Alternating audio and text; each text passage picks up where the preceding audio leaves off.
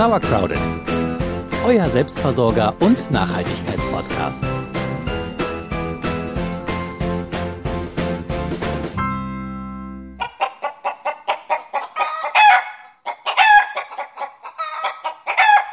Endlich gackert es mal. Wir wurden schon mehrfach gebeten, uns mal mit dem Thema Hühnerhaltung zu beschäftigen und heute ist es endlich soweit. Und damit sagen wir noch einmal herzlich willkommen zu Sauercrowded, eurem Selbstversorger und Nachhaltigkeitspodcast. Ich bin Celia. Und ich bin Jule. Ja, es ist ja leider so, dass wir in unserer Gartenanlage keine Kleintiere halten dürfen. Deswegen sind wir auch keine Expertinnen auf diesem Gebiet. Ja, und um unsere Unwissenheit zu kompensieren, haben wir uns heute für dieses Thema mal Lisa eingeladen. Die hat sich letztes Jahr zu ihrem 18. Geburtstag lieber Hühner als ein Auto gewünscht und ist deswegen auch unsere Expertin der Wahl.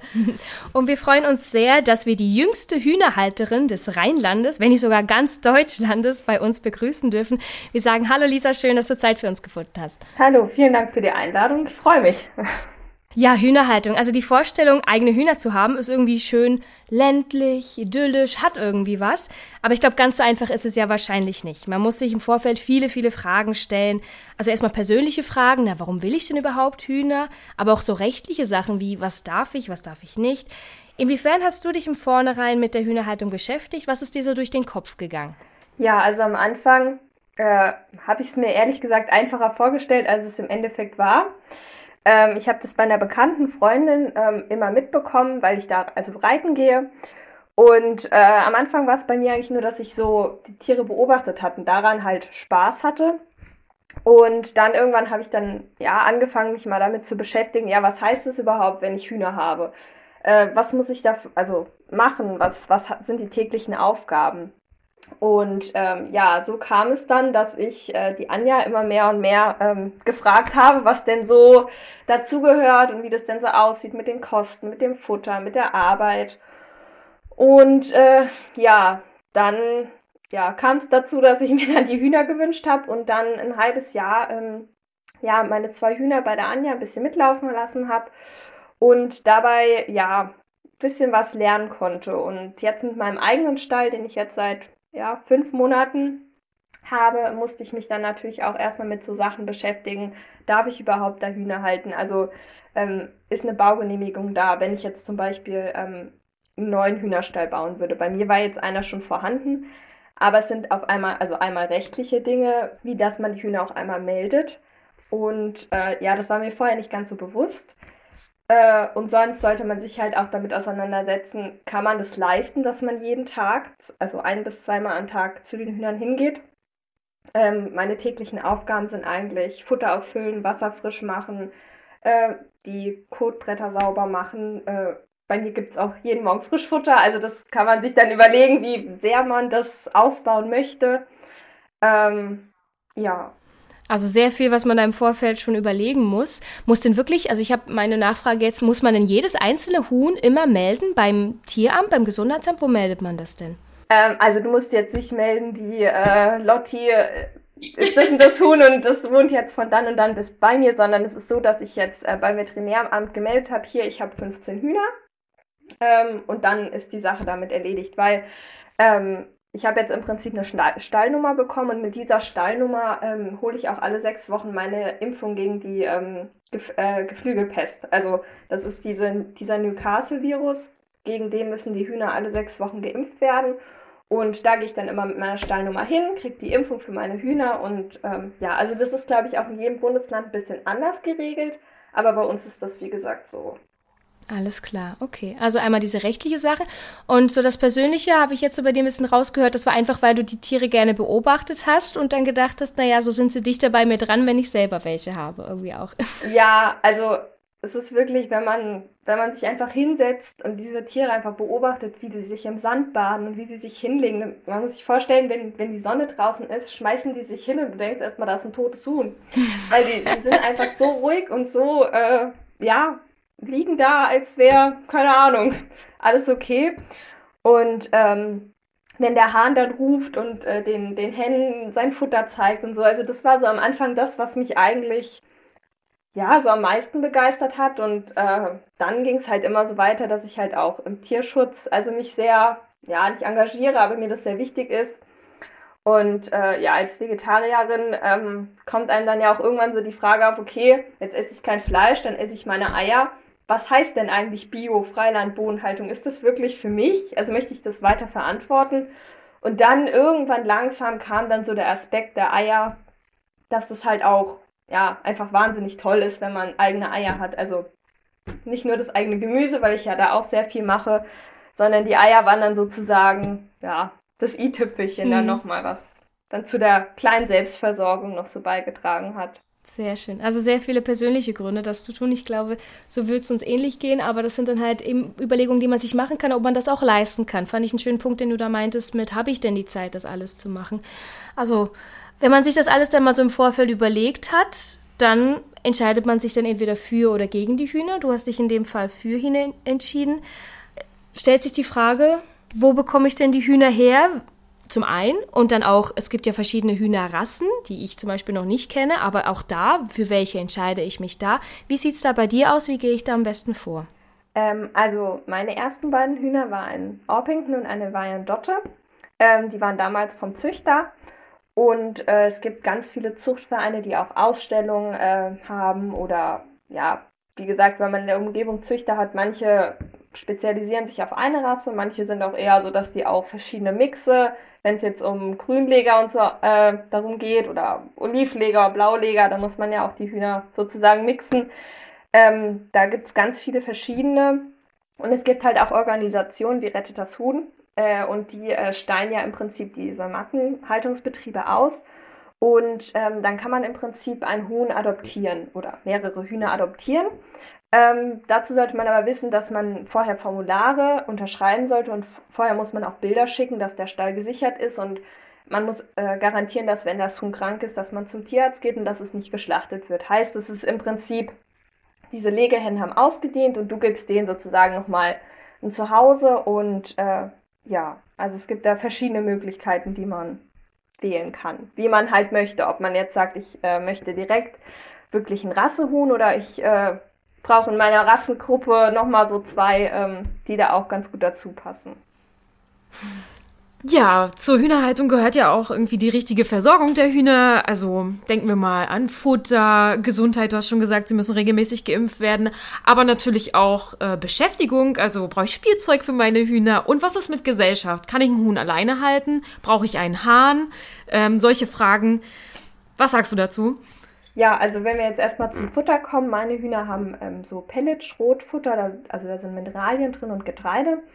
Äh, es gibt auch äh, Futtermischungen, wo das äh, ja, Weizenkörner, Maiskörner und so drin ist. Bei mir, die selektieren das aus, da muss man halt gucken, wie, ja, wie die äh, Hühner, was, auf was die so stehen. Ähm, was ich auch noch in meinem Gehege stehen hat, ist Muschelkalk und Krit.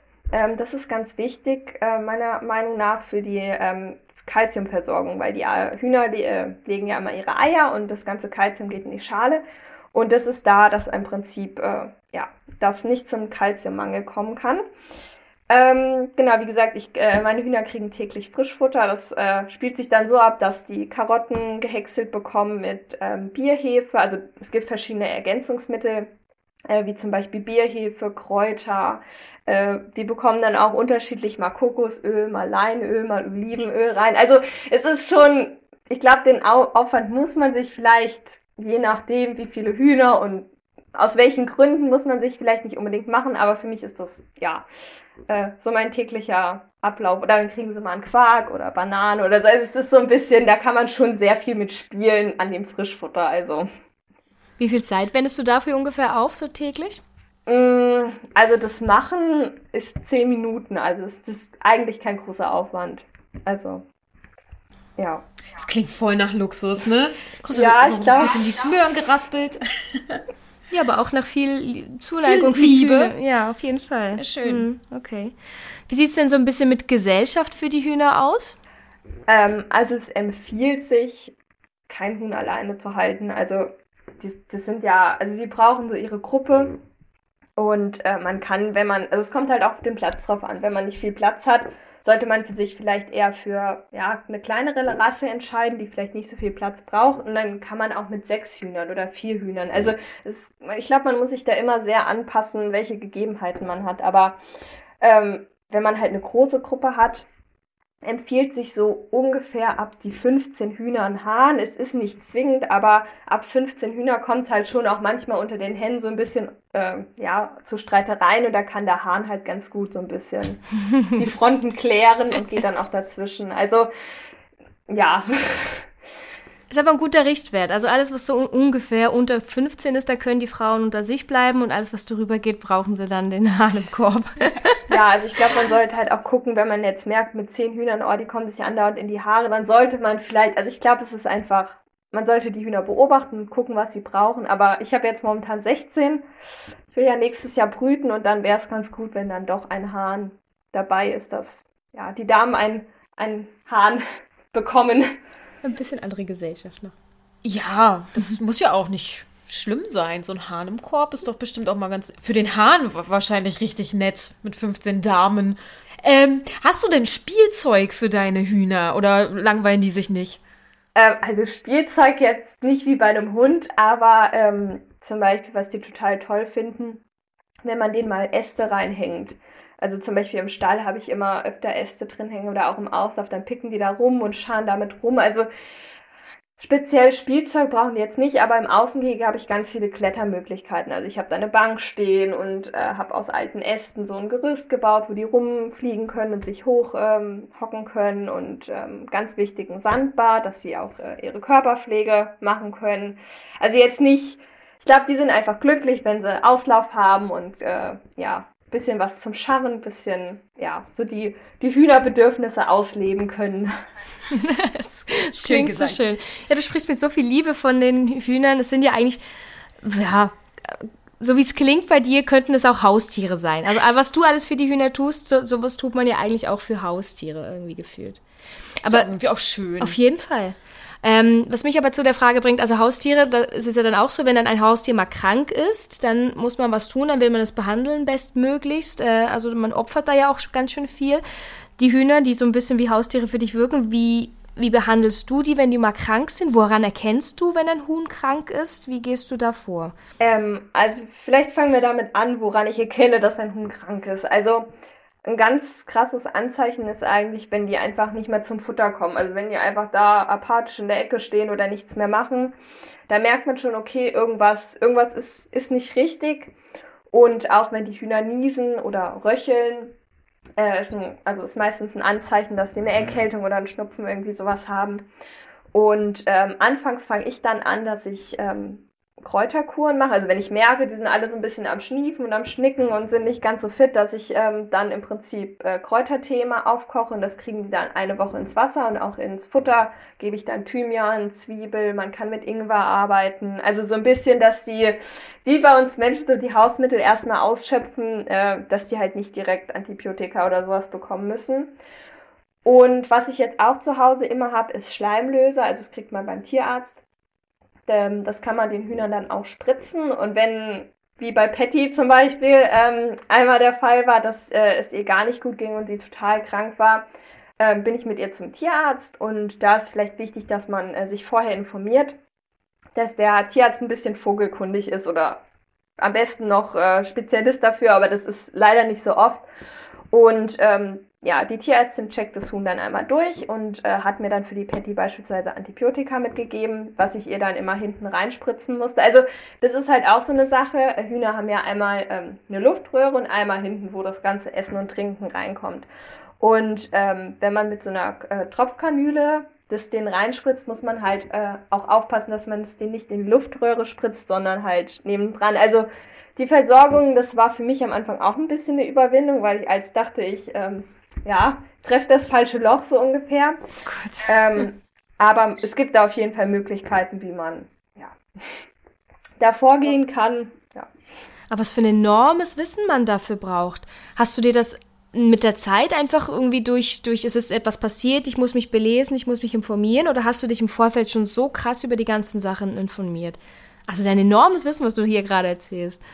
Ja, also wie gesagt, ich habe von meiner Freundin sehr viel gelernt, weil ich einfach ein halbes Jahr mal mitgelaufen bin. Und sie gesagt hat, so Lisa, guck mal hier, das Huhn, das misst mal zum Tierarzt so. Und ähm, hier, ich gebe jetzt das und das und äh, zum Beispiel auch ätherische Öle, mit der also das habe ich auch von ihr gelernt, dass man das auch äh, in den Stall, dass das Raumklima besser wird und zum Beispiel sowas wie Eukalyptus oder so, dass das auch für die Hühner äh, ganz viel wirken kann. Und ja, dann auch viel mit Bücher lesen und so und ja, recherchieren, aber auch an Aufgaben wachsen, weil ich hatte neulich ein Huhn, das hatte einen Legedarmvorfall.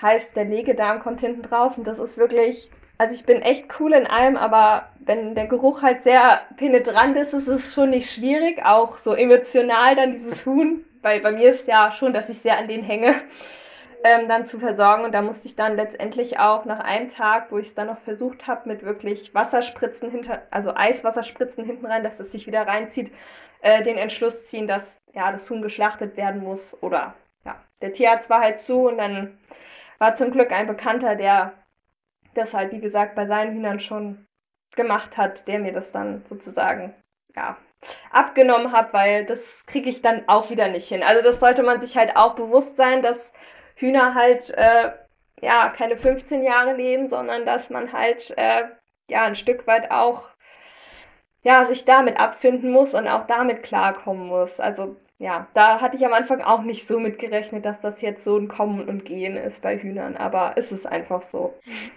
Ja, Hühner kommen, Hühner gehen. Entweder durch Krankheiten oder durch andere Gefahren. Ne? Oh, jetzt habt ihr mich so ein bisschen traurig gemacht.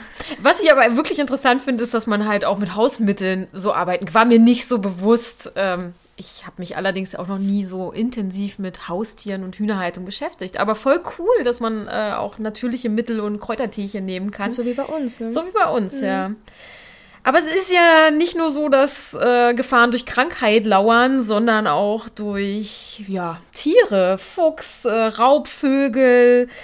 Ähm, wie hast du deinen dein Stall gesichert, damit der Fuchs nicht einfach reinmarschiert und sich rausholt, was er haben möchte? Ja, also ich habe einen Stall äh, und der ist sicher gebaut und die Fenster sind mit Hasendraht zu. Also heißt das, wenn ich im Sommer kann ich die Fenster aufmachen und es ist Hasendraht vor. Und ähm, meine Hühnerklappe, also mein Hühnerstall ist so aufgebaut, dass äh, die Hühner einmal im Stall sein können und dann über eine Hühnerklappe ähm, in einen gesicherten Auslauf gehen können. Heißt, das ist wie, wie so eine Voliere, komplett oben zu, an den Seiten zu und unten auch bestimmt einen halben Meter der, den Zaun richtig eingegraben, dass da sich kein Marder und Fuchs durchwühlen äh, kann. Und wenn jetzt zum Beispiel keine Fuchssaison ist, können die Hühner auch tagsüber bei mir in den Stall, in den gesicherten Auslauf und dann nochmal ganz raus. Also das ist immer so, äh, muss man halt gucken. Aber ich weiß zum Beispiel, wenn ich jetzt an einem Tag keine Zeit habe, die jetzt rauszulassen, äh, also oft momentan bin ich halt immer noch dabei, weil momentan bei uns der Fuchs da oben so rumgeschwirrt ist, ähm, habe ich aber auch kein schlechtes Gewissen, weil ich weiß, okay, die können den ganzen Tag auch in ihrem gesicherten Auslauf, der wirklich auch groß ist, äh, da rumtouren. Und also das ist meine persönliche Erfahrung, dass sich das schon echt lohnt, einfach dann die Zeit und das Geld, also dieser Hasendraht ist nicht billig, zu investieren, dass man einfach, ja, mit gutem Gewissen einfach weiß, okay, die sind da sicher. Ja. Hast du denn schon Verluste durch irgendwelche Tiere gehabt? Also durch Tiere jetzt noch nicht. Also bisher sind erst drei gestorben. Das war alles äh, aus Altersschwäche und Krankheit. Also von daher, toi, toi, toi. Schutz gebaut. Sehr bisher noch nicht. okay, also guter Tipp. Man sollte schon das Geld in die Hand nehmen, um dann einen vernünftigen Schutz zu bauen. Dann bleiben sie auch dabei. Die Quote ist gut. ja. Jetzt haben wir so viele gute Tipps und Infos bekommen. Eigentlich, wir haben, was wir noch nicht so besprochen haben, ist, was brauchen die Hühner im Stall noch? Also brauchen die irgendwie, die brauchen, irgendwo muss das Futter ja drin sein. Äh, und das muss man ja wahrscheinlich auch pflegen. Ich weiß nicht, wie oft machst du so eine Tränke sauber? Wie, äh, wie kommt das Futter zu den Tieren? Hast du auch eine automatische Fütterung? Das geht ja wahrscheinlich auch, wenn man mal doch einen Tag nicht da ist. Also ich habe einen äh, Wasserbehälter, da passen, passen sechs Liter rein. Und den bin ich momentan, fülle ich immer nicht ganz auf, dass ich den jeden Tag reinigen kann, weil, wie gesagt, meine Hühner ähm, krank waren neulich und da will ich einfach die Hygiene haben und ähm, fülle halt immer Wasser rein mit bisschen Apfelessig, dass einfach so, ja, das sauber bleiben kann. Aber im Prinzip, es gibt auch größere Tränken, wo man einfach das Wasser reinmachen kann. Also da muss man auch gucken, ähm, ja, was, wie viel Hühner hat man, äh, wie oft kommt man zu den Hühnern also so. Und äh, mein Futterspender funktioniert so, das ist auch so ein Teil halt, wo man oben Futter reinfüllen kann. Und die Hühner können unten essen, dann äh, füllt sich das immer so nach. Und das hält bei mir so momentan mit 15, äh, mit 16 Hühnern ja, so circa eine Woche. Also das ist dann vom Pelletfutter her jetzt kein großer Aufwand. Genau. Und was ganz wichtig ist noch, dass man äh, Nistkästen im Stall hat, ähm, weil die Hühner ja irgendwo auch ihre Eier hinlegen müssen. Und äh, bei mir ist es jetzt so, dass ich jetzt ganz einfach so ähm, Katzentoiletten genommen habe. Also ist jetzt vielleicht so plastikmäßig, bin ich jetzt eigentlich nicht so auf dem Trip, dass ich das gut finde. Aber wenn man das halt aus Holz baut, ist es relativ schwierig sauber zu halten. So habe ich meine Nistkästen, die kann ich einmal sauber machen, ausspülen und dann äh, ist auch wieder die Hygiene gegeben. Genau, von daher ist es sehr praktisch und ja, kann ich nur weiterempfehlen. Ja, dann haben wir soweit jetzt, warte mal, wir haben den Stall, wir haben den Schutz vor Krankheit und, und Tierarzt. Tieren, genau. Wir wissen Futter. auch ungefähr, wo wir Hühner bekommen. Also eigentlich kann man gleich loslegen jetzt. Wenn man Lust hat, wenn man sich dafür persönlich auch interessiert und entscheidet, dann haben wir jetzt eigentlich die wichtigsten Infos soweit zusammen. Gibt es denn noch irgendwie Dinge, AnfängerInnen Fehler, die man vermeiden kann oder Dinge, die du vielleicht am Anfang dann vielleicht bei deiner Freundin oder bei dir selber gesehen hast, wo du sagen würdest, ah, würde ich jetzt auch anders machen oder wenn ihr startet, bitte passt in dem und dem Bereich besonders gut auf? Also bevor ich starte, fällt mir noch was ein. Ähm, ganz wichtig im Stall ist auch noch, dass man ein Kotbrett hat und eine Sitzstange, weil die Hühner wollen ja nachts immer oben sitzen, am höchstgelegenen äh, Punkt im Stall. Und äh, bei mir ist es so, dass ich im Prinzip ähm, ja, Stützen und ein Brett und darauf ist Sand gefüllt. Heißt, ähm, das gehört auch noch zu meinen täglichen Aufgaben, dass ich jeden Tag äh, den Mist von der Nacht halt wegmache, weil bei Hühnern so ist, dass äh, über den Kot auch ganz viele Krankheiten übertragen werden. Und es gibt da verschiedene Möglichkeiten, wie man das sauber hält, aber das ist so für mich die einfachste. Da gehe ich einmal am Tag schnell durch mit so einer Katzenschaufel und dann hat sich das, also hat sich die Sache. Und die Stallwände ist auch noch ganz wichtig, wie auch die Stangen äh, mit Kieselgur oder ähm, einer Kalkfarbe einzustreichen, weil das macht zum einen den Stall heller und zum anderen äh, vermeidet es auch äh, Ungeziefer, wie zum Beispiel ähm, die rote Vogelmilbe, die sich ganz gern unten ins Holz reinsetzt. Und äh, das ist auch noch ganz wichtig zu beachten, dass man das in seinem Stall nicht vergisst. Einfach, ja. Wo waren wir jetzt? Ob's, ob du uns vielleicht noch irgendwie Tipps geben kannst, wenn wir starten, etwas, was wir unbedingt darauf aufpassen sollten, was wir, Fehler, die wir vermeiden können vielleicht. Ja, also wie gesagt, auf die Milben, das war bei mir am Anfang, also ich hatte ja schon sechs Hühner übernommen und dann musste ich den Stall irgendwie weiter ausbauen und der war auch sehr verdreckt. Und da war so am Anfang ein bisschen schwierig, ähm, weil da sich doch relativ schnell Milben angesetzt haben. Weil einfach die Wände nicht gekalkt sind und weil alles noch nicht sauber war. Und das würde ich empfehlen, dass wenn man die Möglichkeit hat, wirklich den Stall komplett fertig, komplett gekalkt, so dass man wirklich, ja, die Hühner dann sofort einziehen können. Und äh, wie gesagt, dass der Auslauf falsch gesichert ist, kann halt auch ein Anfängerfehler sein, dass man sagt, okay, man spart sich jetzt den Tag äh, Erdaushub und am Ende buddelt sich der Fuchs eine Woche später durch. Äh, also von daher ist das, glaube ich, auch so ein Anfängerfehler, der schnell gemacht wird. Und dann glaube ich, dass man die falsche Rasse kauft. Also dass wenn man zum Beispiel ja, Kinder hat, ähm, sollte man sich vielleicht auf eher eine ja, zutrauliche Rasse und ruhigere Rasse ja, schauen und nicht äh, gleich irgendwelche Hühner, die vom Charakter einfach eher nicht so die Kuschelhühner sind, sage ich jetzt mal. Äh, oder wenn man halt sagt, äh, ich möchte die Hühner wirklich für die Eierproduktion, dass man sich halt vorher informiert, welche Rassen eignen sich dann. Also, dass man dann auch wirklich die Rasse bekommt, die man wirklich haben möchte. Ja. Und ich glaube, so Thema Küken, also schnell mal zehn Eier in den Kunstbrüter gelegt, äh, unterschätzen manche auch viel, weil man hat eine Chance von 50-50, dass aus einem Ei ein Hahn oder eine Hähne rauskommt. Und wenn man jetzt in einem Wohngebiet äh, ja, wohnt und dann auf einmal bei zehn Eiern, sagen wir mal, sechs Hähne da sitzen hat, dann hat man ein Problem. Mhm, ja. Weil ja. Hähne will keiner und ja, was machst du dann mit denen? Also so, ja. ja. Von daher sollte man sich da auch immer genau überlegen, wenn man brütet, äh, es empfiehlt sich eh, eine Glucke zu haben, also eine Henne, die die Eier ausbrütet und ja. Hast du deinen Stall selbst gebaut oder hast du den äh, gekauft und erweitert einfach? Ähm, ja, also ich habe ja ein Grundstück übernommen und da war schon ähm, ein Hühnerstall drauf.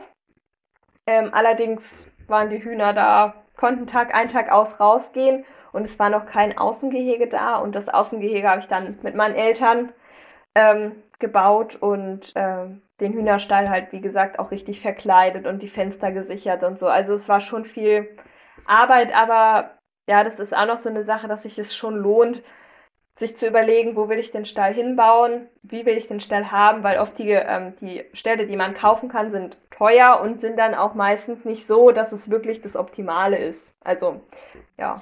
Also im Vorfeld gut informieren mit dem Stall, am besten eigentlich selber bauen, dann weiß man, was man hat, gut kalken, damit da alles sicher ist. Genug Zeit und Energie und Geld aufwenden für den Außenschutz, auf jeden Fall. Ja, und überlegen, ob man den brüten möchte und wie und was und wo. Wie soll es denn bei dir perspektivisch weitergehen? Ja, also ich bin am Überlegen, oder mir ist es sehr wichtig, ähm, eigentlich mal die Erfahrung zu machen, wie es ist, zu brüten. Also einfach auch, weil ich, äh, ja, also es ist so ein schwieriges Thema, weil wie gesagt, es können halt viele Hähne rauskommen. Aber das ist so eine Sache, wo ich gerne einmal die Erfahrung machen würde. Und wenn es halt nicht klappt, oder es kann ja auch sein, dass äh, die Küken gar nicht schlüpfen und so, das wäre nochmal sowas, was mich ja, was ich gerne einmal so ausprobieren würde und ja, mal zu schauen, weil so kleine Küken sind halt immer süß. Also das kann ich auch nicht leugnen. Das ist äh, ja. Vor das genau, Wunder der Geburt dann, also der Eiergeburt. Aber auch so, so kleine fluffige Bälle, die dann da rumlaufen. Ja, Voll niedlich. Ja. Ja, und das Projekt würde ich dann ganz gern auch noch mit einem Kindergarten begleiten. Also sozusagen auch ein bisschen den jüngeren Generationen ähm, nahelegen, was das eigentlich bedeutet und so. Also es ist mir auch sehr wichtig, einfach so die Arbeit mit den Kindern und auch zu zeigen, hey, es gibt große Hühner, es gibt kleine Hühner und ähm, ja, so ein Huhn legt Eier, aber einfach mal so ein bisschen, ja, die Kinder ein Stück zur Natur zurückzuführen und denen das so ein bisschen zu zeigen und auch ja, daran zu erfreuen, so wie es mir halt Spaß macht. Und ja, das wäre ganz gut. Und das merkt man auch voll. Und ich meine, mit deinen knapp 19 Jahren, also wirklich großartig, was du da auf die Beine gestellt hast und wie du das weitergeben möchtest. Und ich glaube, also ich habe so viel heute über Hühner gelernt.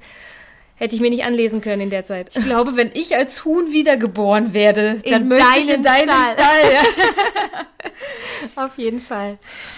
Bevor wir vielleicht gleich zum Schlusswort kommen, ist mir gerade noch eingefallen, dass man ja vielleicht auch mal mit den Hühnern umziehen muss oder vergrößern muss. Vielleicht muss man mit den Hühnern ja auch mal eben, wenn du zum Arzt gehst, ich glaube, der Arzt kommt ja nicht immer unbedingt direkt zu dir. Wie sieht es denn da mit Transport aus, fällt mir gerade ein. Ähm, also zum äh, Transport ähm, zum Tierarzt benutze ich immer so eine Katzenkiste, das ist eigentlich immer ganz praktisch. Und wenn man jetzt zum Beispiel ähm, Hühner vom Züchter neu bekommt, also eine Gruppe Hühner zu Hause hat und sechs Hühner neu bekommt, ähm, sollte man die womöglich auch am besten in Katzenkarton, äh, Katzenkisten ähm, transportieren. Oder wenn es halt nicht gerade heißer Sommer ist, geht es auch in ähm, Umzugskartons, dass man Löcher reinstecht. Äh, Aber Hühner sind sehr anfällig. Also im, in der bullsten Hitze sollte man jetzt nicht die Hühner in Karton selbst mit Luftlöchern stecken, sonst äh, ja, kommen die nicht lebend zu Hause an.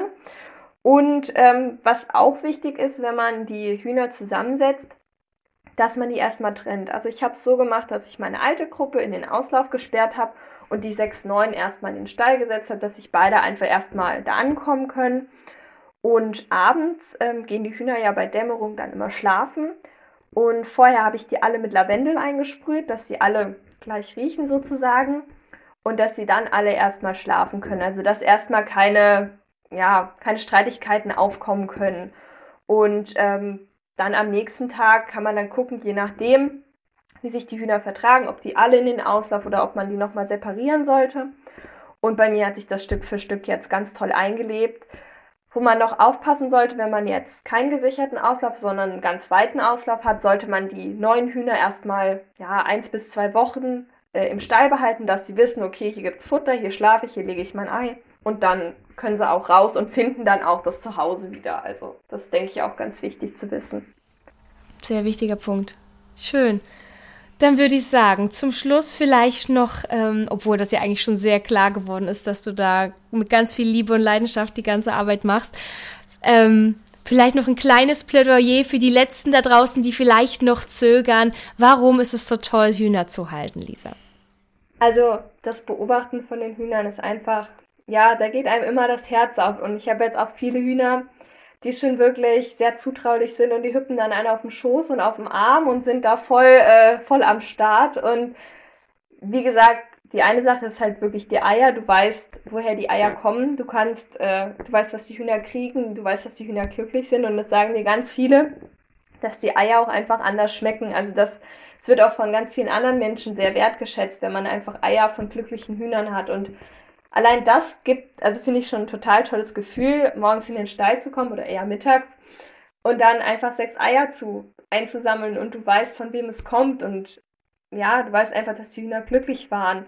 Und ja, wie gesagt, dieses Beobachten, das ist halt einfach so mein, ich komme da ganz toll zur Ruhe und das ist für mich so wie Entspannung. Also andere gehen in den Wellnessurlaub, ich gehe zu meinen Hühnern. Also ja, es ist, oder auch gerade mit Kindern finde ich das auch ganz toll, dass die lernen, okay, ich muss mich um einen Huhn kümmern, es legt ein Ei und wenn man dann zutrauliche Rassen hat, kann man auch echt, also können auch echt Kinder mit den Hühnern sehr viel Spaß haben. Schön. Das war doch ein schönes Schlusswort. Nichts hinzuzufügen. Genau. Ja, ich hoffe, ihr alle da draußen konntet heute euch ein bisschen anstecken bei Lisas Leidenschaft und äh, habt vielleicht jetzt auch äh, noch den letzten Mut gefunden oder wisst jetzt ein bisschen mehr Bescheid, um vielleicht auch mit dem mit der Hühnerhaltung zu starten.